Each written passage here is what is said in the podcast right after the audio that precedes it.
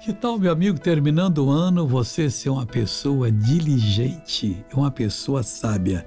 É, nós estamos aqui com a palavra bonita hoje, é Provérbios 20, versículo 8, que diz da seguinte maneira: Assentando-se, versículo 8, assentando-se o rei no trono do juízo, com seus olhos dissipa todo o mal.